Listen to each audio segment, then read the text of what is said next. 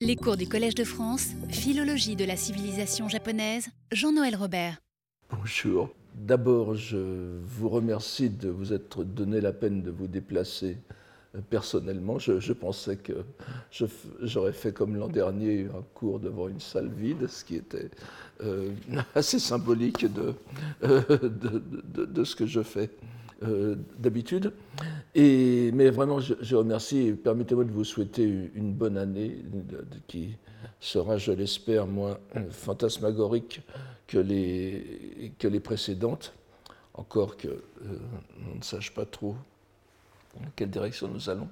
Et nous commençons donc ce 4 janvier 2022 le la onzième et dernière année de, de, mon cours, de, ce, cycle, donc, qui aura consisté en une enquête continue sur le rapport langagier sino-japonais, considéré à la lumière de ce que j'aurais appelé la hiéroglossie, c'est-à-dire un rapport hiérarchisé à l'intérieur d'un groupe de langues et rapport stimulé ou dynamisé par un facteur religieux. Je, vous le, savez bien, je me permets quand même de, revenir là-dessus dans cette introduction générale. Pour le Japon, nous croyons l'avoir montré suffisamment, le facteur religieux est la doctrine bouddhique, dont la fusion avec les croyances indigènes concernant les kami, les kamingami ou divinités japonaises, constitua l'arrière-plan de la culture japonaise de l'époque de Heian jusqu'à l'époque d'Edo.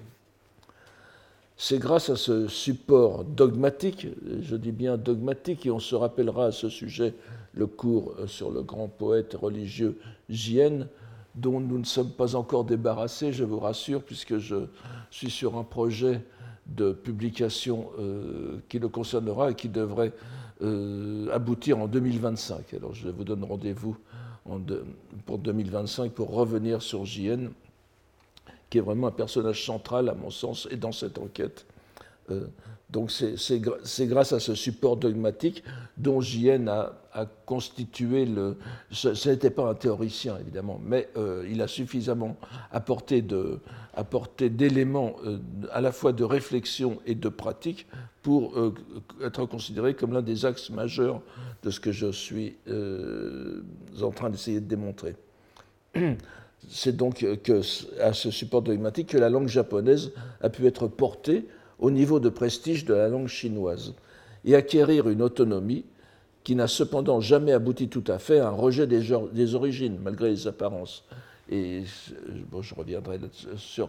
Nous avons Norinaga est évidemment rejette la Chine, comme nous le verrons euh, à Tsutane aussi, euh, mais euh, il la rejette, il la rejette en, surface, alors qu'en réalité, ils en sont, ils pétris, n'est-ce pas? Et, c'est là qu'il y a tout l'intérêt de leur, démarche, d'ailleurs. Nous avons vu plus spécialement au long des trois dernières années l'enchaînement de ce processus sur une très longue période de temps, une très longue période de temps qui va de, l'an 1000 à peu près jusqu'à euh, Nolinaga, qui est mort, vous vous souvenez, en 1801.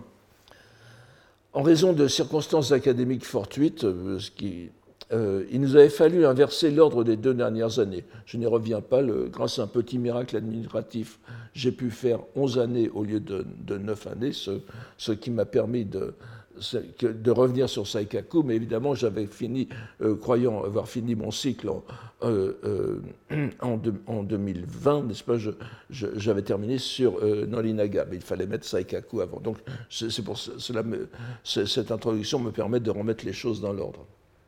Donc il nous avait fallu inverser l'ordre des deux dernières années au risque de rendre moins lisible l'évolution que, nous entendions mettre en relief. C'est pourquoi nous profiterons de cette introduction pour résumer brièvement ces trois derniers cours. Ils se sont succédés de la façon suivante. Tout d'abord, notre présentation du roman du Genji et la mise en lumière de sa structure bouddhique profonde. Nous avons cherché à montrer combien le bouddhisme était loin de ne jouer dans cette œuvre que le rôle d'un simple élément du décor, mais qu'il constituait la trame même de l'œuvre, cela en lien avec les idées de la romancière elle-même. La, trame et la structure même. Je, reviendrai très, très, très rapidement là-dessus, enfin, sans, insister, j'en ai suffisamment parlé. Ensuite, Et c'est là que je remets les choses dans, dans, l'ordre, n'est-ce pas Donc j'inverse les deux dernières années. Notre attention, je fais donc comme si j'avais fait cette, cette, cette, démarche logique, alors qu'en réalité j'ai mis la, charrue avant les bœufs à cause de, ces circonstances administratives. Donc ensuite, notre attention a porté sur un auteur et une œuvre qui, plus de 600 ans plus tard, après euh, Shikibu et le Genji, représente une étape décisive dans l'évolution que nous tentons de souligner. Il s'agissait du grand romancier Ihara Saikaku et de l'une de ses œuvres les plus curieuses, Le Grand Miroir des Galanteries, aussi connu sous le titre de Ko Shoku Nidayotoko, ou Le fils de l'ami de la volupté. Je, vous donne simplement quelques petites, euh, quelques petites références euh, ici, euh, en, passant, n'est-ce pas? Alors, le fils de l'ami de, l'ami de la volupté, le Koshokunida Yotoko, le, le, grand miroir des galanteries, le Shoen Okagami, n'est-ce pas? Alors, c'était le fils de l'ami de la, de la volupté, puisqu'un artifice narratif en faisait la suite du grand succès de Saikaku, le Koshoku Ichida Yotoko, ou la vie d'un ami de la volupté. Euh, je, vous donne, la, scène, du,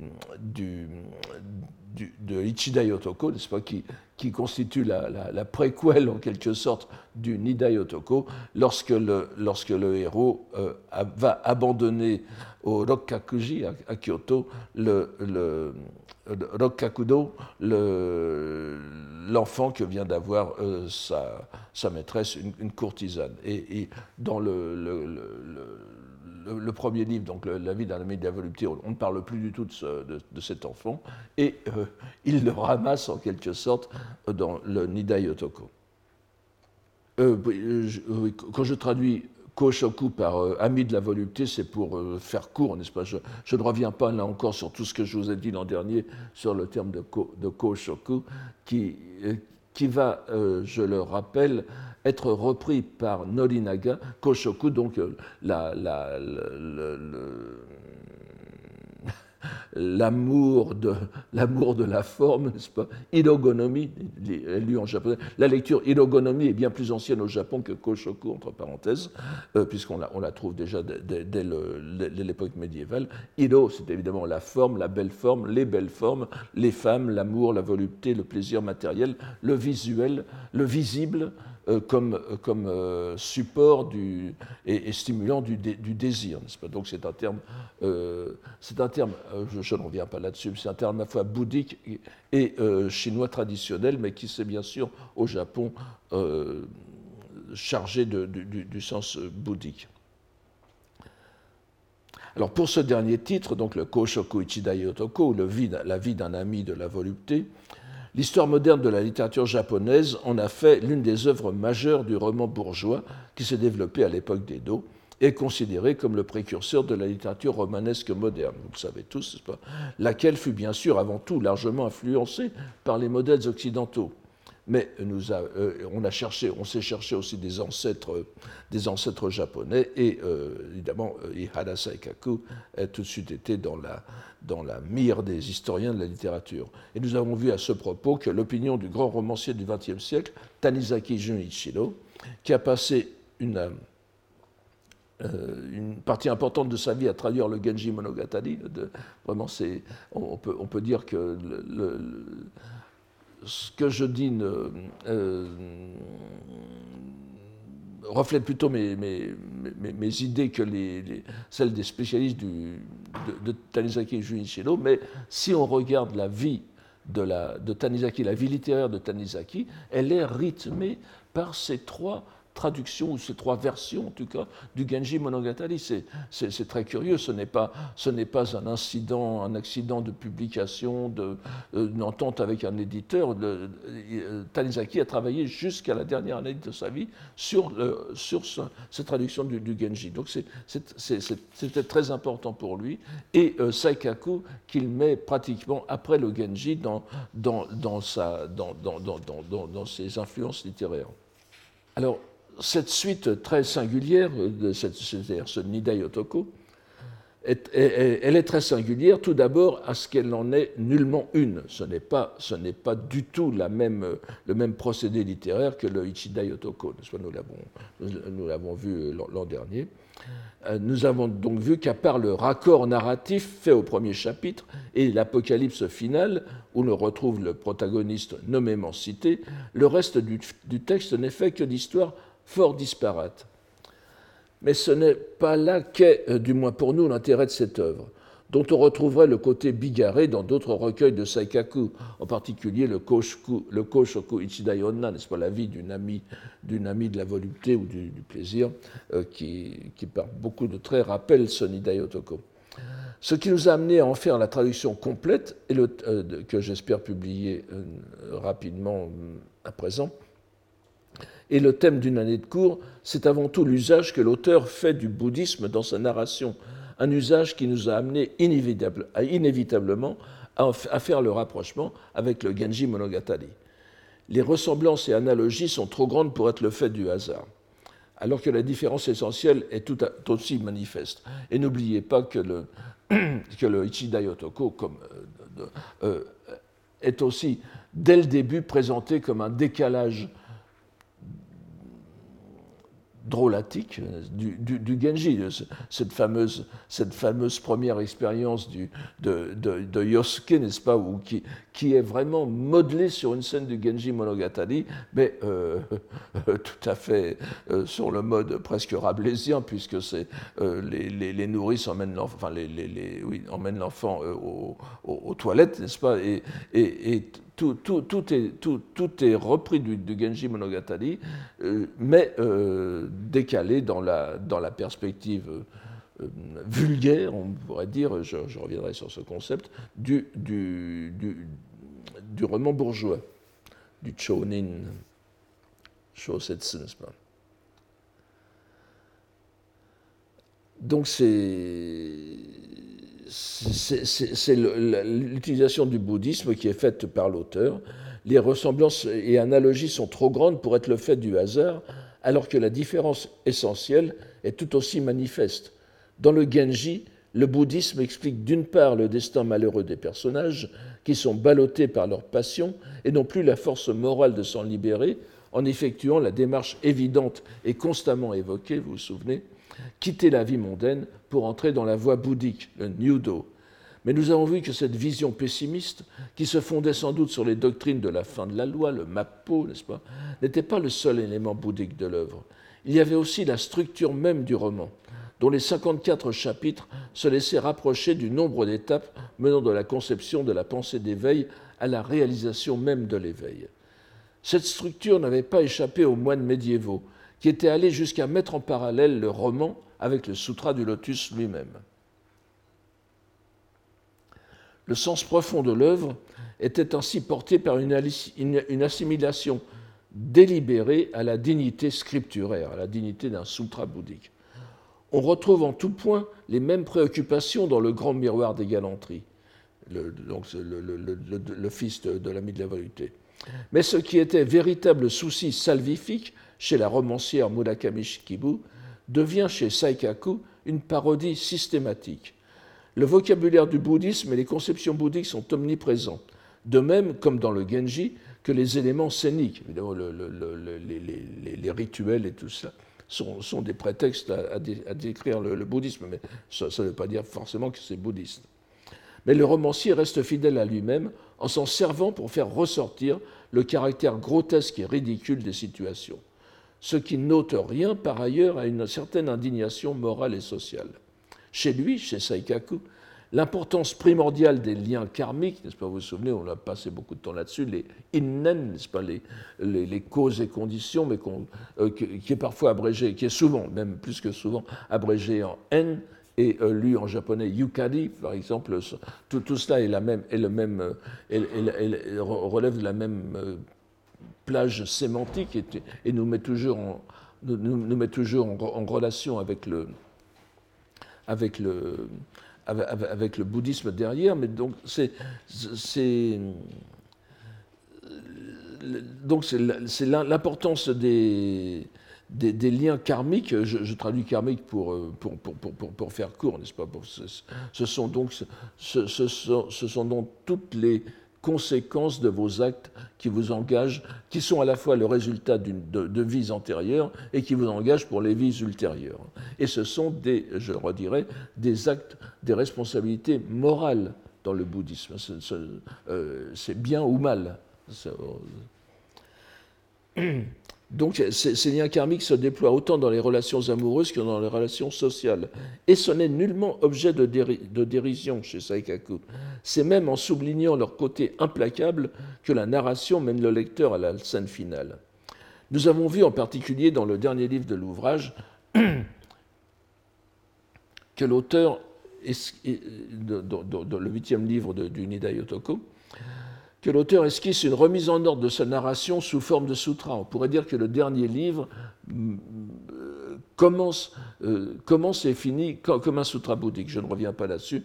Et je, vous montre, par exemple ce, ce, cet extrait du, premier chapitre du, huitième livre, qui est vraiment un, un voyage dans les, dans les enfers, n'est-ce pas? Et on voit peu à peu le personnage remonter des enfers jusqu'à la, terre pure. Et je pense avoir montré que ce n'est pas le fait du hasard, puisque c'est ainsi que le lecteur est mené à l'apocalypse finale. L'intrication des motifs euh, religieux et des observations économiques procure à ce texte de Saikaku un ton unique que nous devions de mettre en évidence dans l'enquête qui nous intéresse. Comment devons-nous interpréter ce décalage parodique? Nous devrions tout d'abord y trouver une confirmation de notre lecture du Genji. Si Saikaku transforme de façon beaucoup plus explicite le dernier livre du miroir des galanteries en un sutra décalé, c'est bel et bien qu'il en a trouvé le prétexte dans le Genji, et qu'il se contente simplement de charger, de caricaturer, selon l'étymologie, n'est-ce pas, son modèle pour le faire passer dans une dimension plus conforme au goût de son époque. La référence sous-jacente au Genji n'est pas propre au miroir des galanteries, nous l'avons dit. Elle se trouve déjà de façon forte appuyée dans le Koshoku Ichida Yotoko, de même que dans le reste des œuvres qui relèvent du genre Koshokumono. Ainsi, en, embourgeoisant ses personnages et en parodiant la structure bouddhique de son modèle, Saikaku en reconnaît tout d'abord la pertinence. Il, suit la lecture euh, que nous avons voulu mettre en évidence euh, dans notre cours, et qui est bien sûr la lecture dans les milieux bouddhiques, mais qui a été complètement occultée, enfin pas complètement, mais considérablement occultée dans la critique littéraire du Genji, parce qu'on a pensé que c'était une récupération du bouddhisme. J'essayais de montrer que non, c'est fondamental au roman lui-même. Mais il en reconnaît donc la, pertinence, mais il se livre aussi à une double entreprise de remise au goût du jour.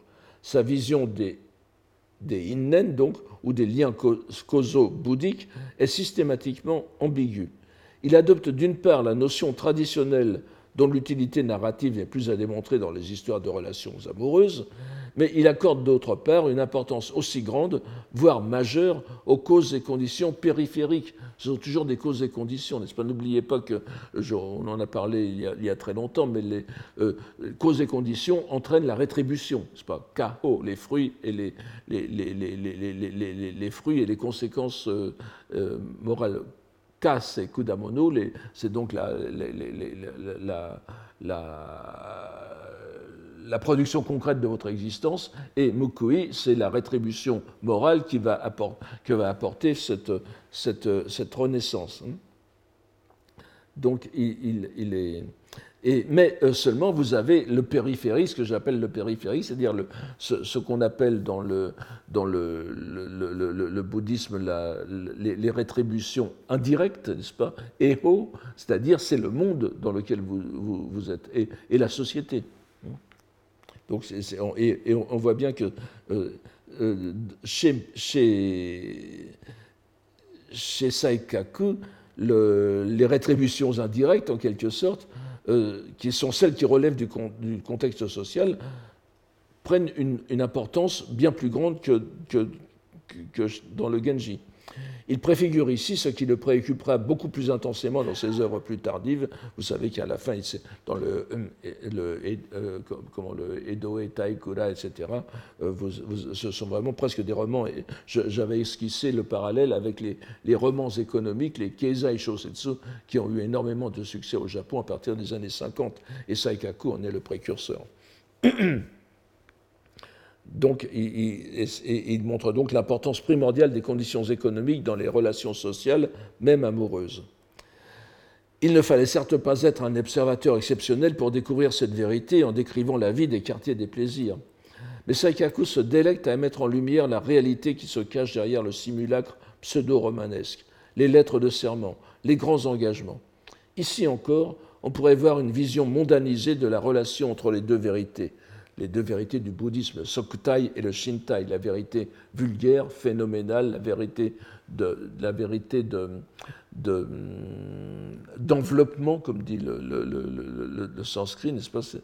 Et, euh, Mais ce qui est derrière, la vérité authentique, euh, absolue, celle euh, que l'on découvre à travers le, développement de la sagesse bouddhique.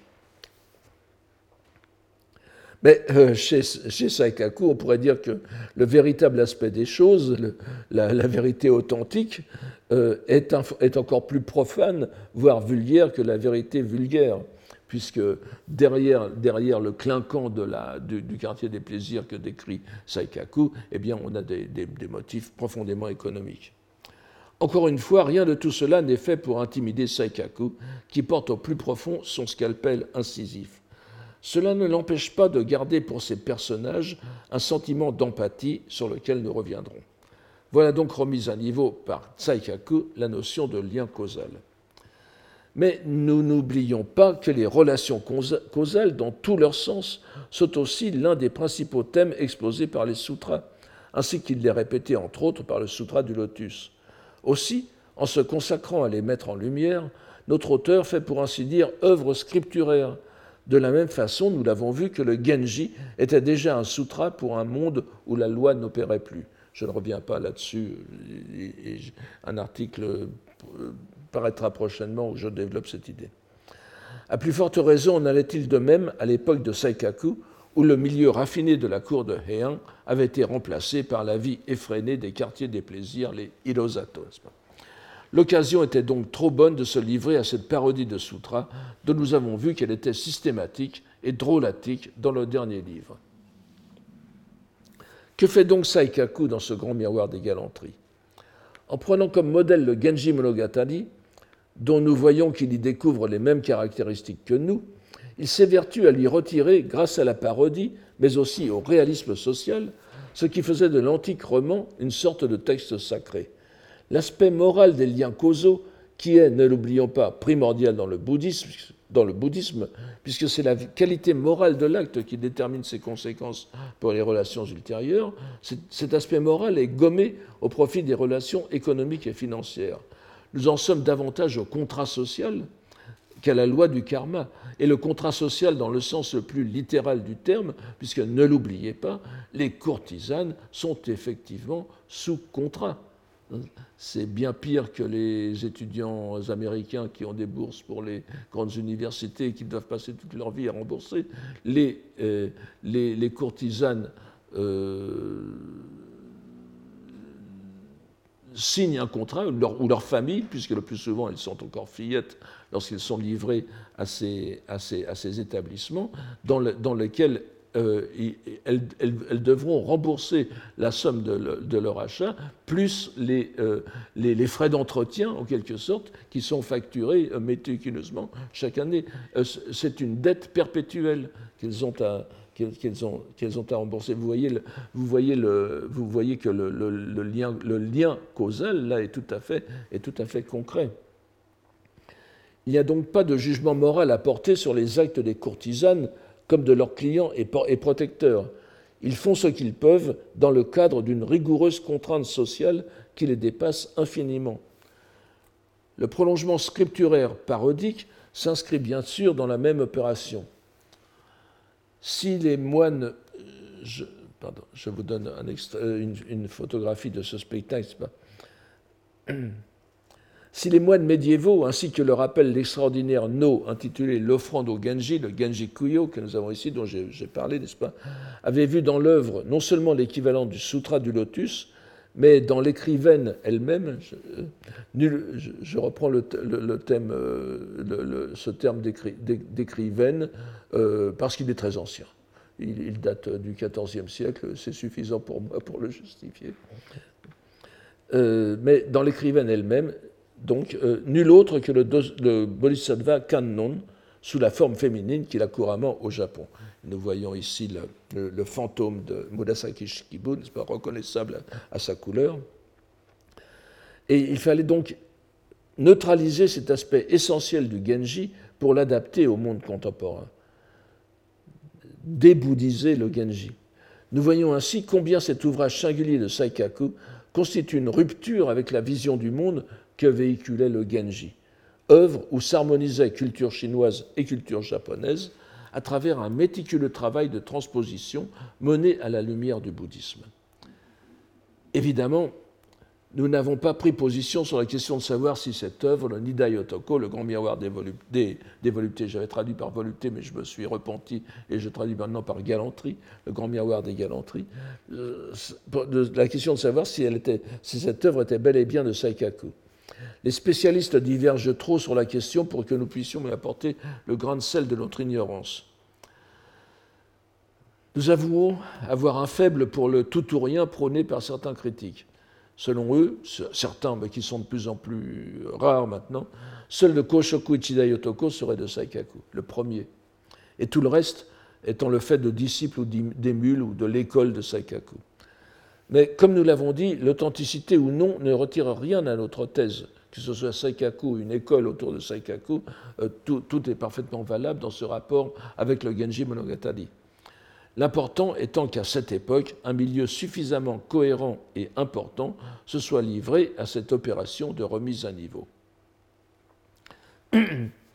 Mais cette marginalisation systématique, systématique parce que nous l'avons montré, les allusions à cette doctrine sont partout dans le récit, cette donc marginalisation systématique du bouddhisme, de la voie du Bouddha, le Butsudo, n'est-ce pas, Hotoke no Michi, avec ce terme important de Michi, on y a passé de nombreuses heures euh, les années précédentes, cette marginalisation du Butsudo, de Hotoke no Michi, s'accompagne du surgissement d'une voie nouvelle dont nous avons vu l'importance pour la création littéraire de l'époque.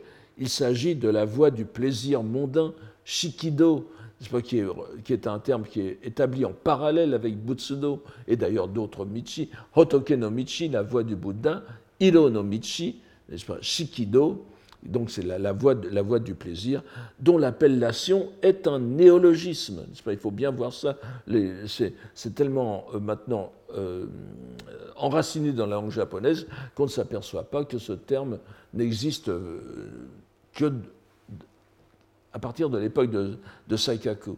Ce n'est peut-être pas lui qui l'a inventé, c'est l'auteur du Shikido au Euh, une, sorte de, de, guide des quartiers des plaisirs, entièrement, euh, une sorte de routard des, de, routard des quartiers de plaisir du Japon, mais qui est entièrement comme le routard, euh, centré sur les, tarifs, les, les, spécialités, etc.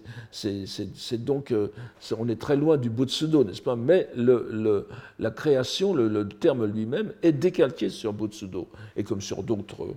à l'époque arrive toute une toute, une euh, panoplie de néologismes fondés sur Michi, dont, nous allons revoir la pertinence. Donc nous avons vu que ce néologisme est très probablement, plus que probablement d'origine japonaise, il n'existe pas en chinois, il n'existe pas en chinois, et maintenant encore, comme je vous l'ai montré euh, à, ce moment-là, euh, l'an dernier, il est perçu comme une création linguistique japonaise par les Chinois eux-mêmes, n'est-ce pas?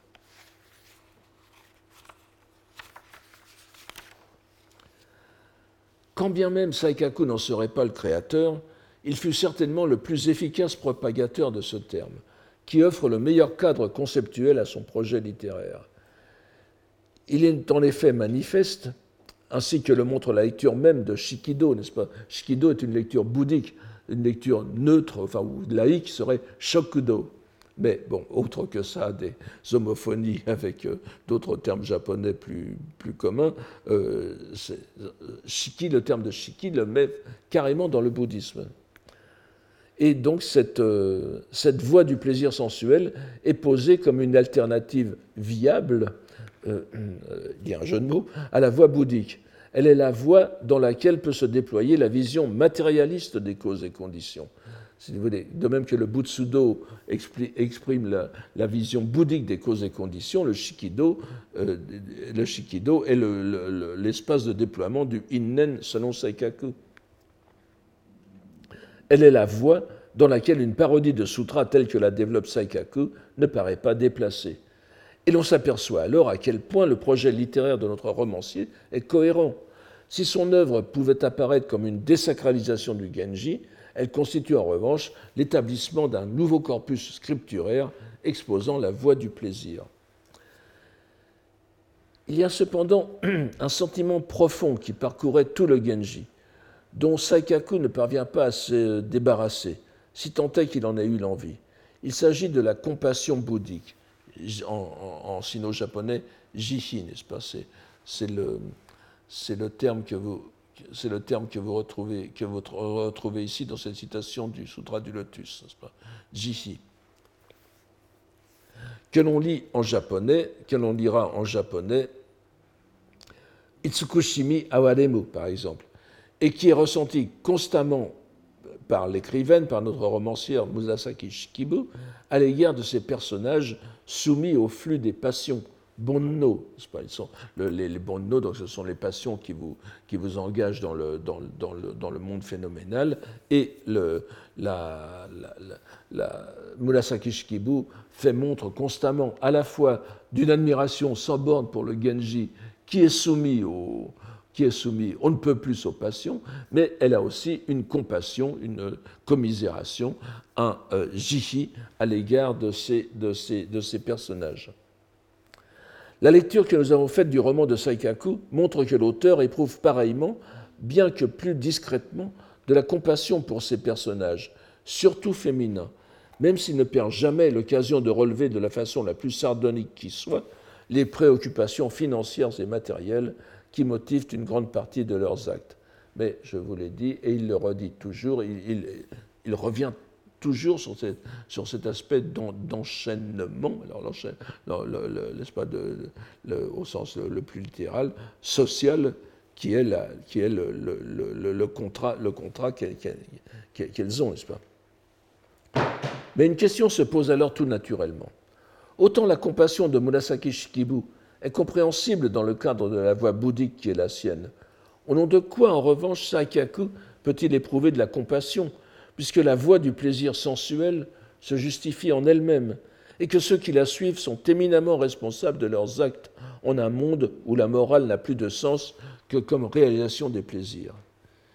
Il faut reconnaître que nous n'avons pas de réponse en l'occurrence, si ce n'est de constater en toute banalité que la compassion et la pitié est un sentiment naturel qui n'a pas besoin de justification dogmatique. Mais nous allons pourtant voir que cette question est loin d'être anodine.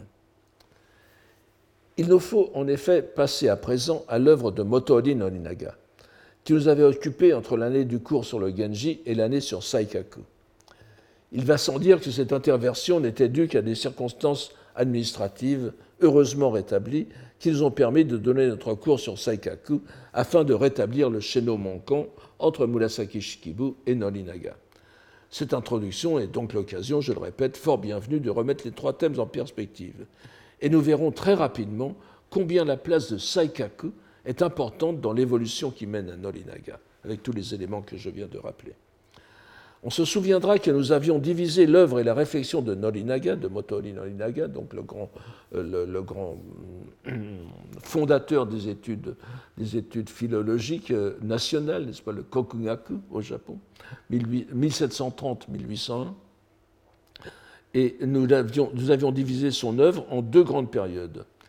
Nous étions partis de la réflexion de Horikuchi Shinobu, donc le grand, le grand mm, Minzoku Gakusha, si vous voulez, ethnologue, anthropologue japonais du XXe siècle, cette réflexion de Horikuchi Shinobu rapportée par Kobayashi Shigeo, un autre grand essayiste qui est mort années, à la fin des années 70. Je, vous répète cette, cette phrase Kobayashi-san, Norinagawa Genji desio. Norinaga, c'est le Genji. Affirmation a priori étonnante, puisque ce philologue, Norinaga, doit avant tout sa notoriété moderne aux travaux exégétiques qu'il a accomplis sur le Kojiki, pas, le grand, le, grand, texte fondateur de la mythologie japonaise. Mais nous avons suivi le parcours philologique de notre auteur, de Norinaga, à partir du Genji, et nous avons tenté de reconstituer l'itinéraire intellectuel qui a mené Norinaga à cette évolution. Donc, une première époque, le Genji, une seconde époque, le Kojiki, et qui lui permet de faire un retour beaucoup plus vaste sur la, destinée philologique du, du japonais, en quelque sorte. Nous n'avons pas le temps de résumer ici en détail notre cours, mais nous allons voir que trois points essentiels de sa réflexion sont en parfaite congruence avec ce que nous avons esquissé de l'œuvre de Saikaku. Et ils peuvent nous aider à comprendre l'évolution qui s'est faite autour du Genji, par lui et, et son époque. Tout d'abord, Norinaga revient inlassablement sur une idée euh, fondamentale pour lui. Dans son œuvre romanesque, Murasaki Shikibu n'a aucune préoccupation morale. Il ne s'agit pas pour elle de juger ses personnages, mais simplement d'exposer leurs actions. Cette négation de toute morale n'est pas le produit d'un caprice de la part de Norinaga. Elle est partie intégrante de son refus primordial de l'idéologie continentale, c'est-à-dire chinoise, qu'elle soit confucianiste ou bouddhique, dont la préoccupation première, selon lui, est d'encourager le bien et censurer le mal, que ce soit le confucianisme ou le bouddhisme. Pour euh, Norinaga, c'est pareil, euh, ce sont des gens qui ne pensent qu'à la morale. Norinaga, donc, relève très clairement ce que chaque lecteur peut constater à la lecture du Genji. La romancière se garde bien de juger. Mais elle se garde de juger explicitement. Nous avons vu dans notre cours que son action morale se situe sur une autre dimension bien plus profonde. Mais Norinaga choisit bien sûr de l'ignorer, et la négation de toute préoccupation morale entraîne du même coup la négation de la présence du bouddhisme dans l'œuvre. Et nous avons vu aussi que l'idée majeure de Norinaga, qui dirige toute sa réflexion, aussi frustrante qu'elle puisse nous apparaître par l'absence d'une définition formelle, est celle de la voie Michi, dont il retrace peu à peu l'origine jusqu'au monde des dieux. Il revient inlassablement sur l'idée selon laquelle la voix, sa voix, n'a rien à voir avec les voix continentales, qui se caractérisent par leur diversité, leur complexité verbeuse et leur inefficacité pour le Japon, quand bien même elles seraient utiles pour brider les facultés morales plus frustes des populations continentales. Je parle euh, au nom de Nolinaga ici, bien sûr. Il s'agit donc d'une voie amorale dont, on pourrait dire qu'elle n'est que la concrétisation du verbe koto, n'est-ce pas Koto, le, verbe japonais, le kotoba, le verbe de la parole japonaise.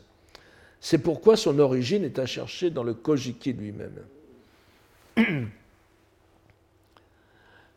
Évidemment, vous voyez bien, que ce, cette autonomie du mot Michi peut être considérée comme le dépassement de la, le, le dépassement de la, de, de la dichotomie de Saikaku, de l'époque de Saikaku, Butsudo, Hotoke no Michi, Ido no Michi, pas, Shikido. On enlève les deux déterminants, Hotoke et Ido, et il nous reste Michi. Euh, et c'est ce que fait, c'est ce que fait, c'est ce que fait Nolinaga. Il, il, il, absolutise le mot Michi, qui n'était jamais. Euh, d'ailleurs, euh, c'est, très amusant de voir que Nolinaga reconnaît pas, tellement à demi-mot, enfin, euh, reconnaît que certains de ses critiques qui lui disent Mais votre Michi, c'est le Tao de, de Lao Tzu, il dit Bah oui, à première vue, ça pourrait ressembler, mais évidemment, ça n'a rien à voir, puisque Lao Tzu, c'est chinois, et moi, et mon Michi n'est pas chinois. Mais, il reconnaît quand même, dans certains passages assez savoureux, le, fait que, euh, justement, cette absolutisation revient à quelque chose. Mais vous voyez que ça ne peut se comprendre dans notre cas que si l'on passe par Saikaku qui, euh, qui dévalorise le Butsudo en Shikido.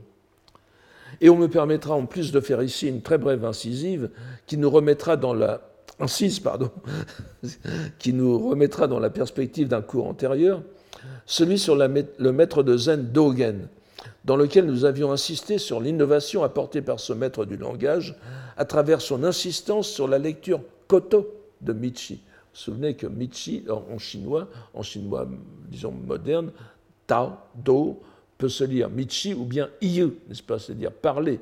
Et euh, très souvent, on, donne la lecture Koto, c'est au sens de Kotoba. Et chez euh, Dogen lui-même, donc 13e siècle, hein, nous revenons en arrière. Et en se référant au double sens courant dans le chinois vulgaire, n'est-ce pas, de son époque, où le caractère Tao signifiant seulement voix en chinois classique, signifie désormais dire, voire parole ou mot.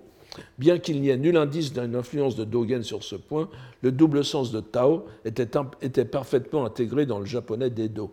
Il faut aussi, euh, il faut aussi reconnaître que, la, période d'Edo est la période de la grande découverte de la littérature en chinois vulgaire, n'est-ce pas, dans ce qu'on appelle Baihua, Hakua, la, langue blanche, c'est-à-dire la langue non apprêtée, la langue non, non ornée de la, du, chinois classique, cette langue directe en quelque sorte, et l'époque d'Edo découvre ce, découvre ce japonais. Et, les, grands kangakusha euh, euh, essayent d'innover dans leur, dans leur recherche justement en en, s'adressant euh, à, cette langue, ça ira au point que certains vont, vont essayer de faire des romans, des romans japonais en, en, en n'est-ce pas, en, hakua. Il y aura une petite mode au, Japon. Alors, si bien qu'à l'époque de Nolinaga, ça n'a nullement. C'est tout à fait. Euh, normal de, donner les deux sens de voix et de parole à ce caractère. Mais revenons à notre sujet. En reliant directement sa voix à la parole, par le, parole dont l'archétype est divin et donné dans le Kojiki, Nolinaga se débarrasse du même coup de la morale bouddhique, de l'influence continentale et de toute référence étrangère à l'essence du Genji. Nous voyons alors combien l'étape intermédiaire de Saikaku a été utile dans cette évolution, en éliminant précisément le contexte moral du dogme des liens causaux, fondamentalement bouddhique, mais aussi en dévoyant, pour ainsi dire, la voie que Saikaku et ses contemporains transforment en voie du plaisir, laquelle ne mène qu'à elle-même. Ce renversement est bien sûr favorisé par la parodie de Sutra qui conclut le miroir des galanteries, n'est-ce pas vous? Je, je, euh, je, vous l'ai mis quelque part. Voilà, nous avons ici une scène de, sutra bouddhique, n'est-ce pas, de, sutra de la terre pure, de renaissance, de renaissance en, la terre pure, sauf que euh, vous voyez que le, héros euh, brûle, s'immole au milieu des lettres d'amour de ses maîtresses, dont on a bien compris tout au long du récit que c'est de la rigolade, n'est-ce pas Ce sont des simulacres, ce sont des simulacres de, lettres d'amour, simplement, euh, qui sont la, condition de l'engagement que prend l'amant euh, à, s'occuper des, besoins matériels de, sa, pseudo-maîtresse, qui est en réalité une courtisane qui se vend, euh, qui se vend à lui. Et, donc, euh, c'est aussi c'est en même temps une parodie, un rappel d'un passage du Genji Monogatari où, avant sa mort, le, Genji brûle toutes ces lettres d'amour, euh, enfin, qui étaient euh, réputées plus sincères. Et bon, je, ne vous parle pas de, la suite du Bouddha Amida. Vous voyez que euh, la, personnalité de. C'est une grande étaïre, n'est-ce pas, une grande courtisane qui vient comme le Bouddha Amida, et que toute, sa suite est, constituée des courtisanes, des, célèbres courtisanes de, l'époque. Donc. Ce renversement est, favorisé par la parodie de Sutra qui conclut le miroir des galanteries. En supprimant la base dogmatique de la narration du Genji, la morale des liens causaux et la voix bouddhique qui la transmet disparaissent du même coup. Il était donc indispensable de passer par cette étape du roman bourgeois pour que Norinaga vienne combler le vide fort opportunément créé par Saikaku, et l'on comprend ainsi à quel point l'étape du Genji était importante pour remonter ensuite à la source du Kojiki comme fondement de la parole. Mais il reste une dernière conséquence tout aussi importante de cette opération d'évacuation. Je, reprends un, terme bouddhique euh, qui était utilisé dès, le, début du IXe siècle, n'est-ce pas, par, euh, par Gishin, évacuer que, n'est-ce pas, au sens verbal, donc du, Genji, le rendre vide, L'une des notions élaborées par Saikaku à propos de ce roman, qui s'est répandu le plus largement dans les représentations modernes japonaises, avant de s'exporter dans le monde entier grâce à la vogue internationale du roman du Genji, c'est la locution, euh, la célèbre locution Mono no Aware. Euh, vous l'avez à la, fin de la, première ligne ici dans, ce, petit, dans ce, poème de Shunze, Mono no Aware. Ce terme, souvent traduit en dehors des cercles plus spécialisés par des expressions imagées telles que mélancolie des choses, poignance des choses, parfois aussi plus récemment par empathie, fait l'objet de nombreuses allusions et commentaires chez Nolinaga, qui y voit donc la principale caractéristique du Genji. Vraiment, il a réussi à, coupler les deux, les deux Genji Monogatari, Mono no n'importe qui euh, euh, au Japon maintenant vous, en reparlera, non seulement au Japon, mais en, dehors du, Japon. Il est tout à fait remarquable que chez lui, cette notion soit parfaitement autonome c'est-à-dire qu'il ne la fonde sur aucun contexte moral ou idéologique. Il s'agit d'une relation que je pourrais appeler interactive, euh, en manière de plaisanterie, entre l'auteur, le lecteur et les personnages littéraires. Elle est éprouvée par l'auteur ou par l'autrice, l'autoresse, à l'égard de ses personnages, elle est éprouvée par les personnages entre eux, et elle est finalement éprouvée par le lecteur à l'égard des personnages. La parfaite autonomie dogmatique de cette notion a contribué à en faire ressortir l'originalité chez ceux qui l'ont reprise à satiété, en en faisant une sorte de création singulière à considérer en soi. Et il faut reconnaître à Nolinaga, à, un talent euh, tout à fait, un talent de persuasion. Vous savez, c'est un talent de persuasion qui est largement fondé sur la répétition. Chez Noniaga, nous en avons déjà euh, parlé. Il répète constamment les mêmes choses en, rajoutant. Euh, il n'est pas tout seul, vous me direz, mais c'est en rajoutant à chaque fois des, petits détails, mais on a bien cette, cette idée. Et c'est effectivement le signe du succès herméneutique de Nolinaga qu'il ait réussi à imposer durablement une telle notion perçue désormais comme indissociable de la narration du Genji. Or, c'est précisément dans cette autonomie, cette singularité de surface que se révèle la ruse dialectique de Nolinaga, qui se fonde entièrement sur la situation de dissolution herméneutique du Genji dont héritait son époque une fois passée l'action de Saikaku. Car ce mono no, aware, qui ne renvoie en effet qu'à lui-même dans le commentaire de Nolinaga, et qui constitue effectivement une remarquable invention littéraire, une sorte de sentiment ou de réponse effective qui ne se produit que dans la lecture. Cette notion est, euh, en réalité, nous pensons l'avoir suffisamment montré, la simple décontextualisation de la compassion bouddhique. Et je vous en donne. Euh, je, vous en donne très, je, vous donne très, très rapidement les, indices, les plus, la démonstration même, je dirais ici. Ce premier poème de Shunze, n'est-ce pas Shunze, donc le, grand, le, grand, le, grand poète japonais de la, de la fin du, du XIIe siècle, qui est le père de Teika, et qui, euh, ne l'oublions pas, est aussi un grand moine du Tendai. C'est un, un, religieux du Tendai qui a fait, qui a fait euh, des, un, traité euh, encore une fois un peu frustrant, comme beaucoup de, beaucoup de, beaucoup de, de, textes théoriques japonais, puisque ça, démarre très fort, et puis ensuite euh, l'auteur apporte, des, apporte des, démonstrations concrètes à sa, à sa, première, euh, à sa première théorie, mais sans, sans élaborer, donc en, donnant au lecteur le soin de, le faire. Mais euh, Nodinaga, cite lui-même, à propos du Mononawari, ce, ce poème de, de, de. Shunze, donc, moine bouddhique, tendai, poète. Euh, on ne peut pas, on ne peut pas lui, ôter ça. Mais évidemment, euh, Norinaga fait comme si de rien n'était. Alors, euh, et, où il décrit, et vous voyez, Koise Zumba, Shitowa kokoro mo nakanamashi, mononaware mo sore yorizo shiru. Euh, si on n'est pas amoureux, si on n'est pas amoureux, eh bien, euh, euh, il ne restera rien, il n'y aura plus rien du, cœur chez les humains. Et mononoaware, mo, le,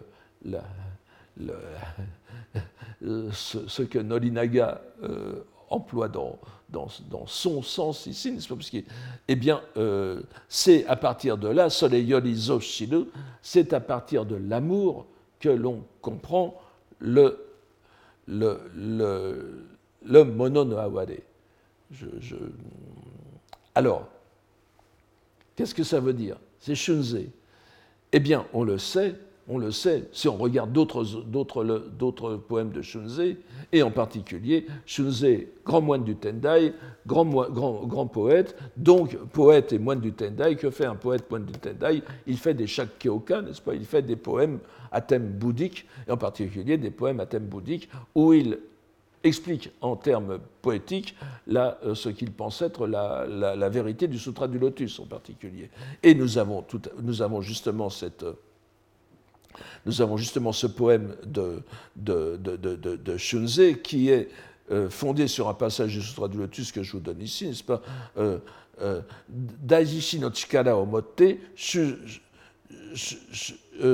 shujo shite kuno o doseshimu. On peut, on peut dire comme ça. que de par la force de sa compassion, il délivre les êtres de leurs souffrances, de, de leurs affres, n'est-ce pas? Et vous voyez que vous avez ici deux termes importants, vous avez shujo et vous avez jishi. Et donc, vous avez, euh, et, le poème qui est fait par Shunze euh, à ce sujet, Yononaka no kurushiki michi wa awademi no chikara Awademi no Chikara Guruma no Hakobu Narikeri, dont je vous donne ma traduction, par la douloureuse voix, et, vous avez Michi ici, mais c'est Kurushiki Michi, mais c'est le Michi euh, phénoménal, puisqu'il est douloureux. Eh bien, euh, ce, qui permet de le faire traverser, c'est le puissant chariot de la Et vous voyez que awade, awademi, awademi n'est que la forme verbale de awade, euh, est, bien, est bien employé pour, euh, transcrire le sino-japonais jihi, la compassion bouddhique. Alors, euh, et, vous avez que le mono, le mono, vous voyez, shujo, shujo est, aussi, est aussi, est aussi un mono est un synonyme de dans le, dans le bouddhisme et dans la, dans la, poésie bouddhique, mono est un synonyme de shujo, c'est-à-dire les êtres vivants, hein, les êtres, sattva en sanskrit. Donc nous avons bien ici, chez Shosei, nous avons à la fois le, le, le point de contact entre Norinaga et euh, Mono no Awade et Shunze, n'est-ce pas euh, C'est Nolinaga, c'est pas moi qui suis, qui suis allé euh, plaquer ça. C'est Nolinaga lui-même qui cite Shunze, n'est-ce pas Simplement, et euh, bien sûr, il ne va pas dire ah oui cette grande, cette grande notion bouddhique qu'est, la, la, compassion. Non, mais il va, il va, il va la prendre, il va donc il va la, il va la décontextualiser, comme je, comme je vous l'ai dit. Euh, il va et donc euh, alors, il, n'y a rien de très novateur à mettre la compassion bouddhique au nombre des réactions possibles à la lecture du Genji, et nous avons vu quel est le fait de la romancière elle-même. Mais en revanche, le Mononawade de Norinaga nous frappe par son originalité, originalité qui provient du retranchement de tout contexte qui lui redonnerait sa signification primordiale. Ce Mononawade hors contexte qui n'est plus qu'une locution littéraire, ou plutôt une parole, koto, ne renvoyant qu'à la langue même, est en parfaite harmonie avec le Michi, la voix du même Norinaga, qu'il a réussi, contre toute vraisemblance historique, à isoler complètement des voix continentales pour en faire une singularité japonaise. Singularité précisément parce qu'elle n'a aucun caractère moral. Ce n'est pas une voix qui mène à l'éveil, ni à l'amélioration personnelle, et pourtant ce sera forcément la voie du bon gouvernement. Mais laissons pour l'instant la question de côté, car nous la retrouverons au fil des leçons avec nos autres auteurs. Nous pensons donc avoir remis en perspective la suite Genji Saikaku Norinaga. Cette disqualification plaisante du grand roman japonais qu'était le Genji, qu'est toujours le Genji, par Saikaku, sera finalement couronné à la génération suivante, celle de Nolinaga, par l'apparition du, la parution du roman feuilleton, pourrait-on dire, puisqu'il est, est, paru en, en, livret. Vous voyez, ça c'est le Junihen c'est le, douzième fascicule. Euh, ce, roman feuilleton euh, euh, qui, est intéressant, qui, est intitulé le, Genji rustique de la pseudo-Murasaki, vous l'avez ici, Nise Murasaki, Nise, Nise Murasaki no, oh, excusez-moi, Nisi Munasaki Inaka Genji, n'est-ce pas Donc le, le, Genji rustique de la pseudo Munasaki. Et vous voyez un peu le, euh, l'aspect un peu thénardier des, des, des, personnages, surtout la, la, les, vêtements de, les, vêtements de, de, l'héroïne ici qui sont vraiment, qui sont, euh, on ne peut plus euh, rustiques, n'est-ce pas et donc, voici le, qui est une œuvre de Ryute euh, Taneshiko, dont, le, dont cet auteur, vous voyez, est à peu près et même l'exact contemporain, 1776-1842, il est l'exact contemporain de Hirata Atsutane, 1776-1843, vous voyez, 1842-1843, ils sont morts à un an d'intervalle, qui va nous occuper euh, dans la deuxième partie de ce cours. Ce synchronisme est très révélateur. Nous verrons comment l'interpréter. Mais disons d'ores et déjà que cette entreprise, non pas de marginalisation, mais de dévaluation du Genji, est en parfaite congruence avec l'évacuation du bouddhisme à laquelle nous allons assister cette année. Tant il est vrai que les Japonais ont toujours été conscients de la dimension bouddhique du Genji Monogatari. Ici encore, une courte digression s'impose. Si Ediute, euh, l'auteur du Inaka Genji, parsème son œuvre de poème, comme le Murasaki Shikibu le faisait du Genji, conformément à, donc à, sa parodie, il ne s'agit plus de waka, mais de haïku. Et, là aussi, on voit, euh, on voit à quel point le, haïku, alors c'est une opinion personnelle, mais euh, est une dévalorisation du waka. Et n'oubliez pas que Saikaku est, est peut-être plus connu à son époque et plus apprécié des milieux littéraires comme auteur de haïku que de, que, que de Koshoku Monogatari, n'est-ce pas? Et euh, le, que les haïkus de Saikaku se, euh, appartiennent à une école de haïku euh, populaire, en quelque sorte, hein, et pas du tout de, de, haïku, pas du tout de haïku littéraire. Ce changement est très important. N'oublions pas, nous l'avons dit et répété tout au long de ces années, que le waka est un genre poétique que l'on pourrait dire sacrato, comme euh, Dante parlait de son poème, le poème non pas sacré, mais sanctifié, comme le relève euh, euh, Carlo Ossola, n'est-ce pas? Sanctifié de par son origine divine.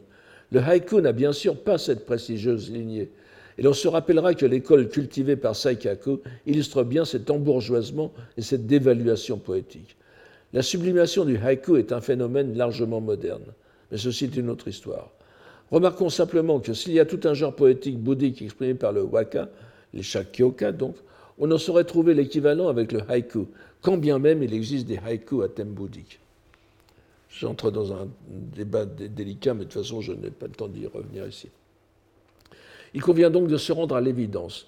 Tout ce processus d'évacuation, dont nous voyons les efforts portés de façon manifeste sur le Genji, est en réalité dirigé contre le bouddhisme. Pourquoi le bouddhisme et pas le confucianisme, qui est tout aussi étranger au Japon? C'est certainement parce qu'il apparaît comme évident que les idées morales et politiques confucianistes ne sont pas aussi profondément intégrées dans la langue japonaise. Toute la dialectique wakan, sino-japonaise, que nous avons examinée au long de ces années, s'il présente effectivement des analogies manifestes, et nous avons vu que la poésie chinoise est intégrée par le waka de façon identique à la doctrine bouddhique, en une démarche qui est au, moins aussi ancienne. Et je ne, bon, je ne reviendrai pas sur, j'aurai peut-être le, temps d'y revenir dans, dans, d'autres, dans un autre, dans d'autres circonstances. Mais cette, cette, cette, dialectique, cette, ce décalage des doctrines bouddhiques dans la langue japonaise est plus ancienne que les Shakyoka en tant que tels. Je vous ai toujours dit, euh, avec raison, je pense, que les Shakyoka, en tant que genre littéraire, se sont développés à la fin du, Xe siècle, euh, quasiment autour de, encore une fois, autour de Murasaki Shikibu. Mais en réalité, vous avez des, vous avez des bien plus, bien plus anciens et dont on est, dont on est certain, n'est-ce pas, de, euh, qui, qui, remontent au, 8e siècle. Et on a déjà tous les ingrédients du, du Shakyoka qui sont là, justement, dans le décalage dans la langue japonaise de doctrine bouddhique. Alors, donc, euh, nous avons vu que ce, cette dialectique est justifié dogmatiquement, et nous l'avons vu et revu, par la théorie de l'assimilation des Bouddhas et des dieux du Japon, ce qu'on appelle le Honji Suijaku. Il est évident que le confucianisme n'aurait pas pu jouer le même rôle de catalyseur spirituel.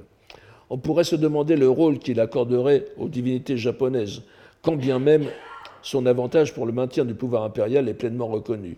Et il existe d'ailleurs, je ne peux pas le, cacher, mais le, disons l'enchaînement est tellement évident euh, entre euh, ce phénomène du Honji Suijaku qui précède et ce, phénomène qu'on a appelé le Suika Shinto, n'est-ce pas, le, disons le, Shinto augmenté, si vous voulez, avec le Sui qui est le même Sui que Suijaku, c'est-à-dire donc c'est le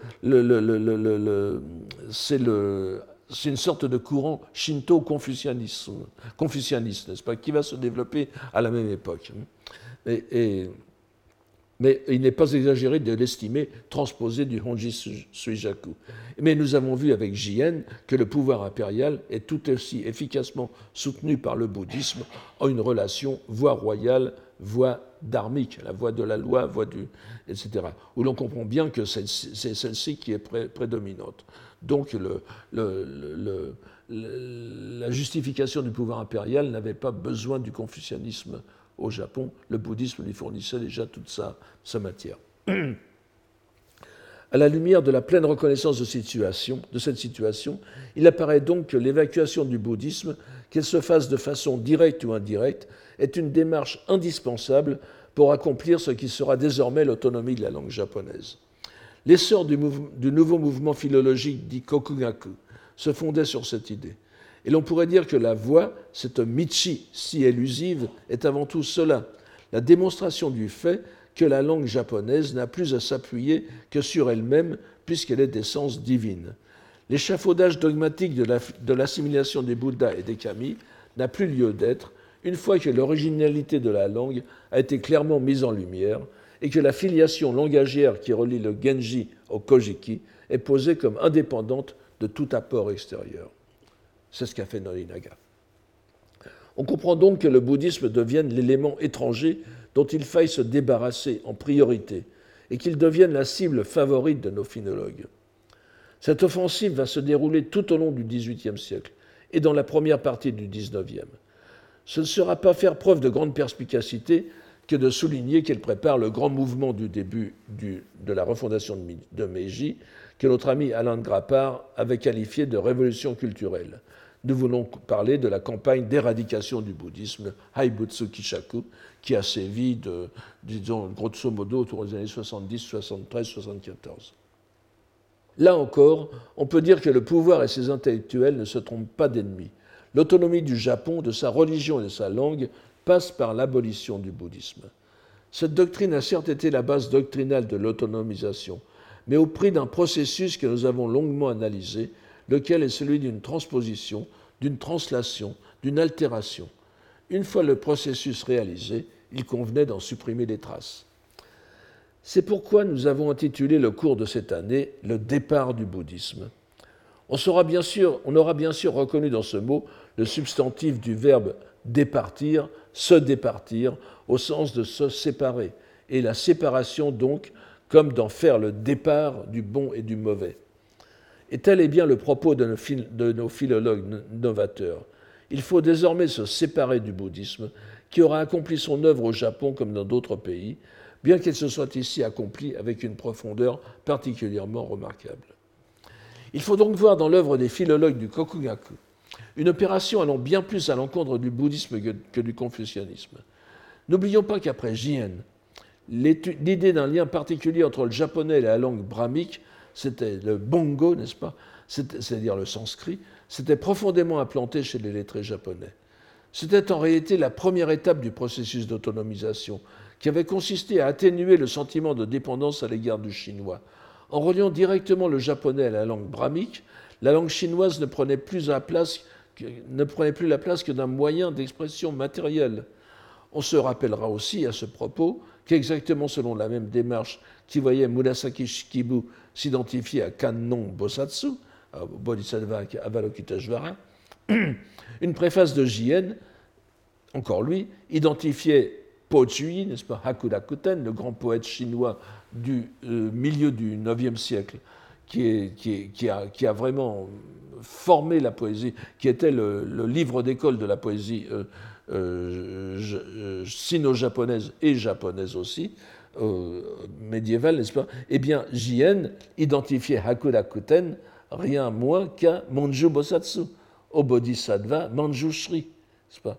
Il, pour, en, montrer l'action sur la poésie japonaise, puisque euh, Jien lui aussi a transposé en japonais des poèmes de Monju Bosatsu, mais il ne le fait pas en tant que classique, en, tant que classique chinois, il le fait en tant que révélation du Bodhisattva Manjushri. Les belles lettres aussi, donc, les plus authentiquement chinoises, je ne nie pas bien sûr le, tout, le côté bouddhique de, de on en a déjà suffisamment parlé, mais donc les, belles lettres les plus authentiquement chinoises ne valaient que par nature foncière bouddhique. La dette de la langue japonaise à l'égard du bouddhisme était trop forte et pérenne pour que des philologues nationaux la prennent à la légère. Mieux valait l'annuler si l'on tenait à voir la langue de l'Empire se déployer dans toute son indépendance, ne devant son existence qu'au Dieu du Japon. Cette intention primordiale va se révéler au cours du XVIIIe siècle. Sans revenir sur Motori Norinaga, dont nous avons suffisamment parlé pour l'instant, mais tout en gardant à l'esprit son apport décisif au départ du bouddhisme, que sont ses conceptions sur la voix et la parole, nous allons nous concentrer cette année sur deux penseurs qui ont joué un rôle fondamental. Ils doivent être étudiés ensemble, parce que le second s'est situé explicitement dans la lignée du premier, tout en accentuant les conséquences de ces positions que nous pouvons appeler philosophiques et historiques. Conséquences qui veulent mener dans une seule direction, à savoir la disqualification du bouddhisme comme support de la culture et de la société japonaise. Nous reviendrons plus en détail sur l'évolution qui se laisse discerner entre les deux auteurs, et nous verrons rapidement qu'ils n'ont pas du tout les mêmes intentions finales, malgré la proximité d'une partie de leur démarche. Ce qui compte est le résultat. Et nous verrons ainsi que l'un comme l'autre a bien en vue l'autonomie de la voix du Japon, bien qu'il ne la situe pas sur le même plan.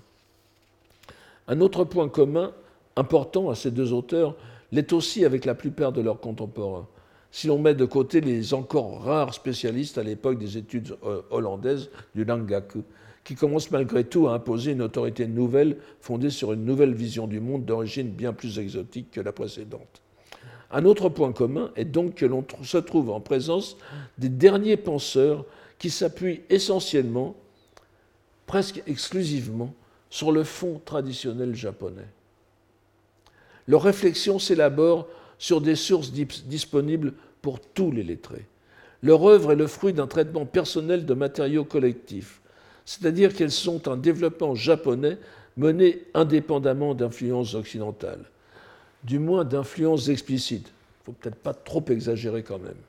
Il se peut aussi que les deux aient tenu à les taire, ces influences occidentales, je pense en particulier au second, Atsutane, pour des raisons politiques. On pourra certes nous objecter, et ce sera une objection d'autant plus pertinente qu'elle sera fondée sur une remarque que nous avons déjà faite à plusieurs reprises, que cette critique du bouddhisme doit certainement être tenue pour un prolongement méthodologique de la critique du christianisme qui a fleuri au siècle précédent. La prise de conscience de la nature étrangère du bouddhisme a sans aucun doute été stimulée par la polémique antichrétienne. Mais le fait est que le christianisme est presque complètement absent de la réflexion antibouddhique et anticonfucianistes du XVIIIe siècle, notamment des textes qui, vont nous occuper. Cette absence est remarquable et démontre à notre avis la volonté de rester délibérément dans les cadres conceptuels traditionnels du Japon et de rendre la critique plus efficace encore en la faisant surgir des sources traditionnelles et des méthodes exégétiques traditionnelles, par la mise en œuvre d'un jugement fondé lui aussi sur une réflexion interne, et pas une réflexion interne et, ajouterons-nous, menée effectivement dans un cadre traditionnel, puisque nous nous retrouvons en ces dernières années où les derniers, puisque nous nous retrouvons en ces dernières années où les lettrées japonaises jouissent encore de la capacité de penser selon des catégories qui ont informé leur vision du monde depuis la plus haute antiquité. Nous allons voir en effet que le point de départ des deux auteurs sera le genre fort ancien de l'essai sur les trois doctrines, les Sangyo, n'est-ce pas? J'y reviendrai la semaine prochaine, inauguré au Japon de façon éclatante par Kukai dès la fin du 8e siècle. La grande différence sera bien sûr que le recours à ce cadre va mener cette fois à son éclatement et à l'évacuation du bouddhisme, encore une fois, au départ du bouddhisme, alors que jusqu'alors, ce genre avait eu pour but de montrer la supériorité de cette doctrine sur les deux autres. Nous verrons au prochain cours comment ce retournement va s'effectuer. Je vous remercie de votre attention pour aujourd'hui je suis désolé d'avoir encore dépassé de 10 minutes. Je pensais ne pas le faire. Merci. Retrouvez tous les contenus du Collège de France sur www.colège-2-france.fr.